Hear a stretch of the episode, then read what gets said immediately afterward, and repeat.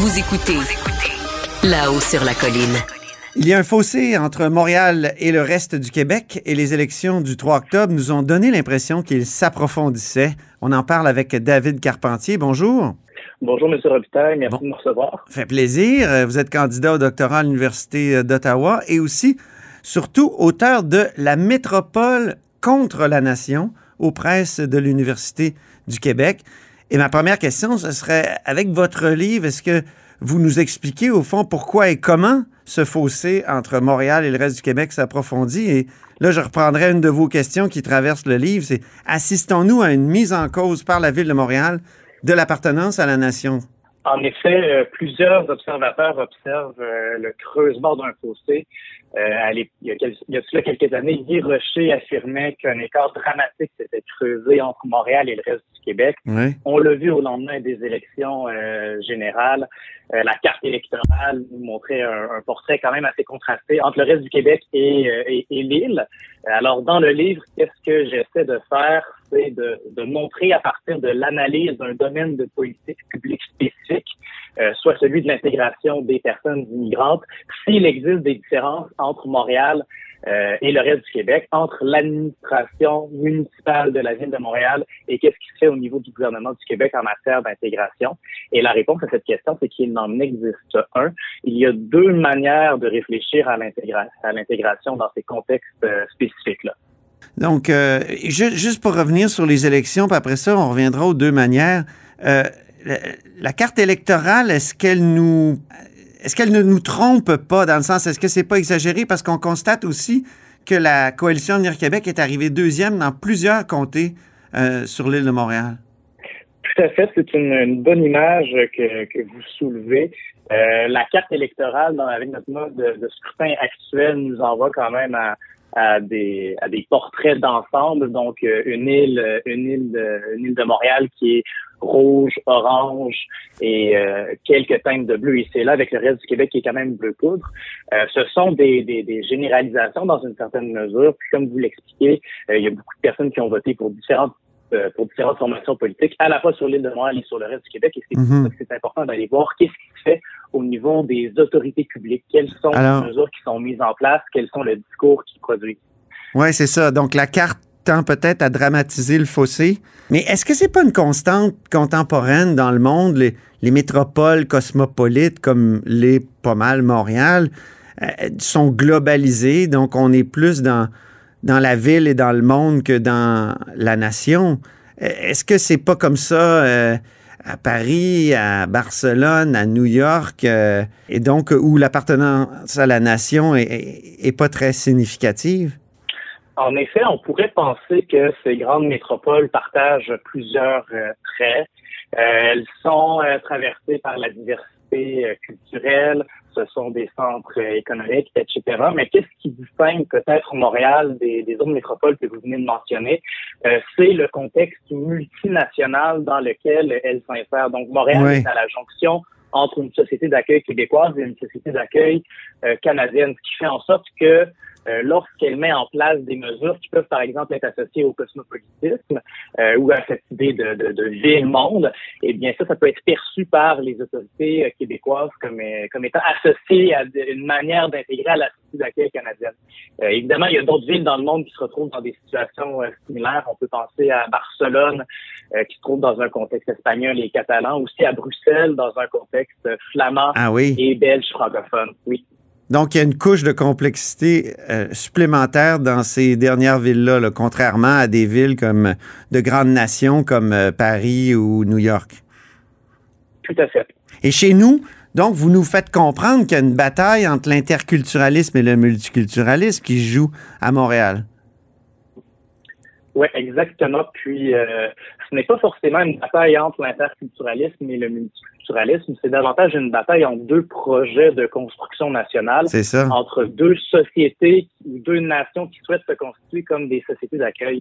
Et puis, souvent, on exagère les, les différences entre euh, les deux modèles d'intégration entre interculturalisme et multiculturalisme, mais les deux se retrouvent dans ce qu'on peut appeler un paradigme du pluralisme, c'est-à-dire qui conçoit l'immigration comme une source d'enrichissement collectif. Euh, mais néanmoins, ces deux, ces deux approches, ces deux modèles ne conçoivent pas la diversité diversité ethnoculturelle de la même manière. Entre autres, dans le cas du Québec, le Québec se conçoit comme une nation minoritaire, donc il a ce besoin d'affirmer qu'il se constitue comme une nation, ce qui n'est pas nécessairement le cas au niveau du Canada, où est-ce que la, société est, est davantage présentée comme une communauté de communautés. Ah oui, c'est pour ça qu'on peut se dire post-national tout en construisant une nation euh, dans les faits au Canada? Ah, en effet, et puis il y a aussi la, la, la force linguistique et socio-économique de la majorité anglophone dans un contexte international où est-ce que hmm. euh, il y a une certaine une, certaine prédominance de, de, de, de la culture anglo-saxonne. Ça aussi, c'est très considérable. Et, comment faire pour imposer ce modèle de l'interculturalisme euh, à Montréal? Euh, est-ce que vous dites, entre autres, que c'est parce qu'on l'a pas assez défini, au fond, euh, ici à Québec, qu'il y a du mal à s'imposer? Et voilà, donc ça, ça rentre dans le, vous avez raison, ça rentre dans le registre de l'hypothèse. Dans le livre, je montre essentiellement que les acteurs au niveau de la ville de Montréal estiment que la concurrence entre le multiculturalisme et l'interculturalisme est pertinente pour réfléchir euh, aux enjeux qui sont associés à l'intégration.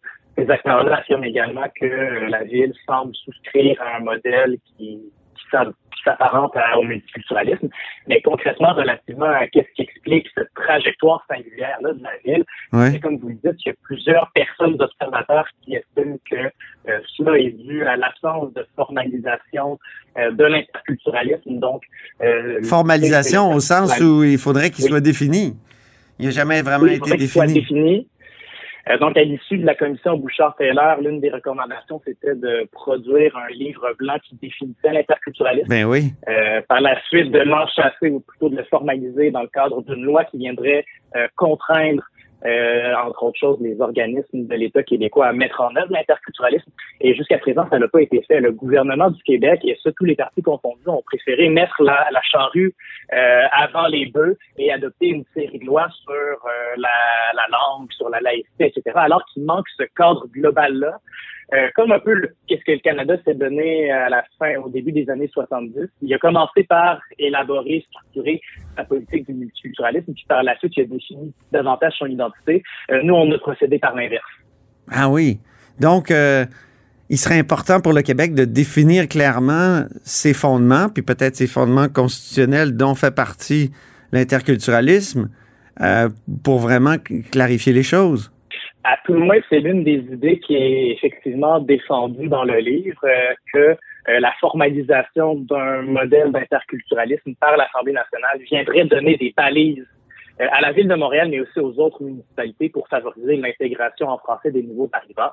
Hmm. Donc, affirmer le caractère national et distinct du Québec, euh, d'une part, et d'autre part, et ça c'est très important, euh, affirmer l'attachement du Québec, un attachement ferme envers le pluralisme, envers une vision positive de l'immigration.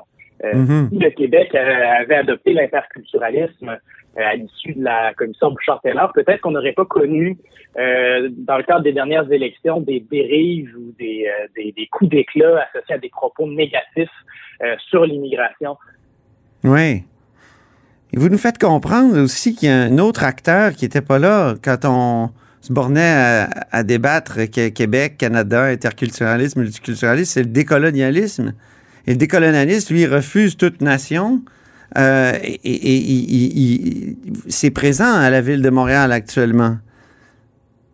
Oui, donc certains, certains, euh, certains collègues dans l'université parlent d'un effet de mode, mais en effet, vous avez raison.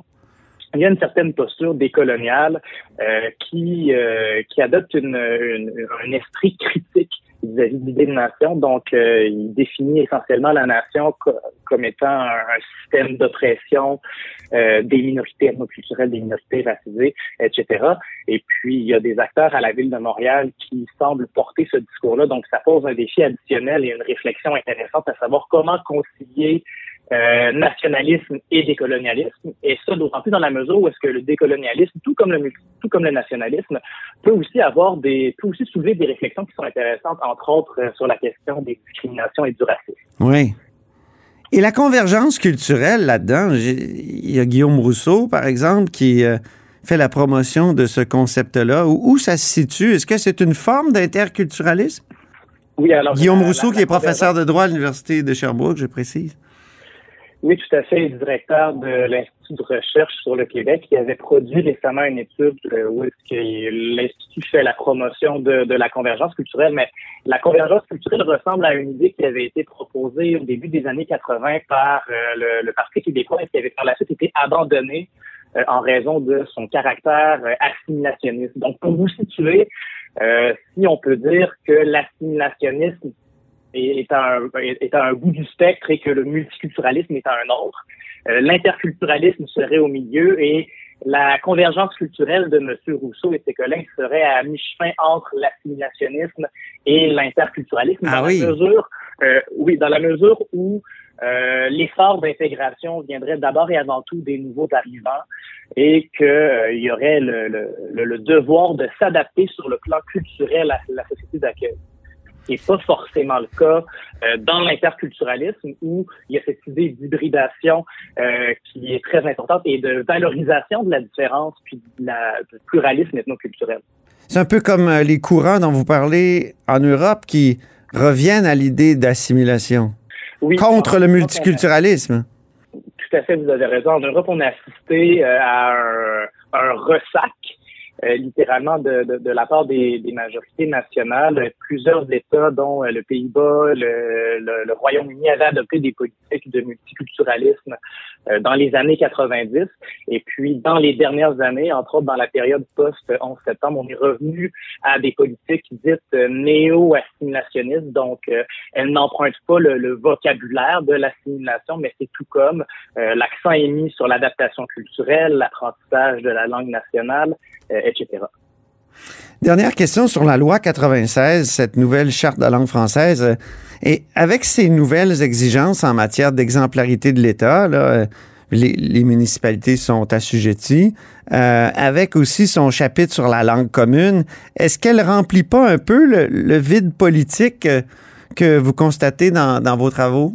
Hum, D'une certaine manière, on pourrait penser que oui, mais il y a un problème fondamental avec, euh, on va dire, il y a deux problèmes fondamentaux avec, fondamentaux avec la, loi 96 qui a été adoptée euh, relativement à, la situation montréalaise. Euh, le premier problème, c'est que la loi a été élaborée dans une perspective davantage euh, descendante, donc pour le dire en anglais, euh, top-down, dans la mesure où ça a été fait à Québec, puis par la suite ça va être mis en œuvre à Montréal. Et euh, là-dessus, les recherches sont très claires. Si on souhaite que les pratiques locales se transforment, il faut impliquer euh, les acteurs municipaux, les acteurs locaux dans, euh, dans ces chantiers-là. Euh, donc, ça leur été intéressant par ailleurs, le, le, dans, dans, le livre, je propose euh, au gouvernement du Québec d'élaborer une loi sur l'interculturalisme et de collaborer avec les municipalités dans cette élaboration-là. Donc, ouais. une dimension collaborative euh, qu'on ne retrouve pas. Donc, le premier problème. Et le deuxième problème renvoie à ce que je vous disais plus tôt, c'est-à-dire que euh, la loi, c'est un, la, la, langue plutôt, c'est un élément parmi tant d'autres euh, qui se retrouverait dans le cadre d'une, loi sur l'interculturalisme. Euh, donc, on a, oui, une mesure euh, sur le plan linguistique, mais il nous manque encore le cadre global à l'intérieur duquel de réfléchir. Euh, donc, la, le problème se retrouve aussi avec la loi 21. Donc, on a une pièce législative qui porte sur la laïcité, une pièce législative qui porte euh, sur la langue. Euh, les personnes, les, les, les, Montréalais seraient en droit de se demander où est-ce qu'elle est la pièce législative qui fait la promotion d'une société québécoise pluraliste, euh, qui vient valoriser la, la différence ethnoculturelle. Et bien ça, on l'attend toujours, et c'est grâce à Est-ce que c'est c'est pas la Charte des droits et libertés de la personne du Québec? Euh, dans une certaine mesure, oui, mais ça fait déjà longtemps qu'elle était qu'elle a été adoptée. Euh, c'est sûr que la charte s'inscrit dans l'ensemble de lois qui vient qui vient finalement fédérer l'interculturalisme, mais il manque encore le modèle en, en lui-même, le cadre. Ben merci beaucoup. C'est tout le temps qu'on avait, malheureusement, David Carpentier. On se reprendra. Merci. Un grand merci, M. Robitaille. Je rappelle que vous êtes l'auteur de La métropole contre la nation aux presses de l'Université du Québec. Et c'est ainsi que se termine La Haut sur la colline en ce mercredi. Merci beaucoup d'avoir été des nôtres. N'hésitez surtout pas à diffuser vos segments préférés sur vos réseaux. Ça, c'est la fonction partage. Et je vous dis à demain.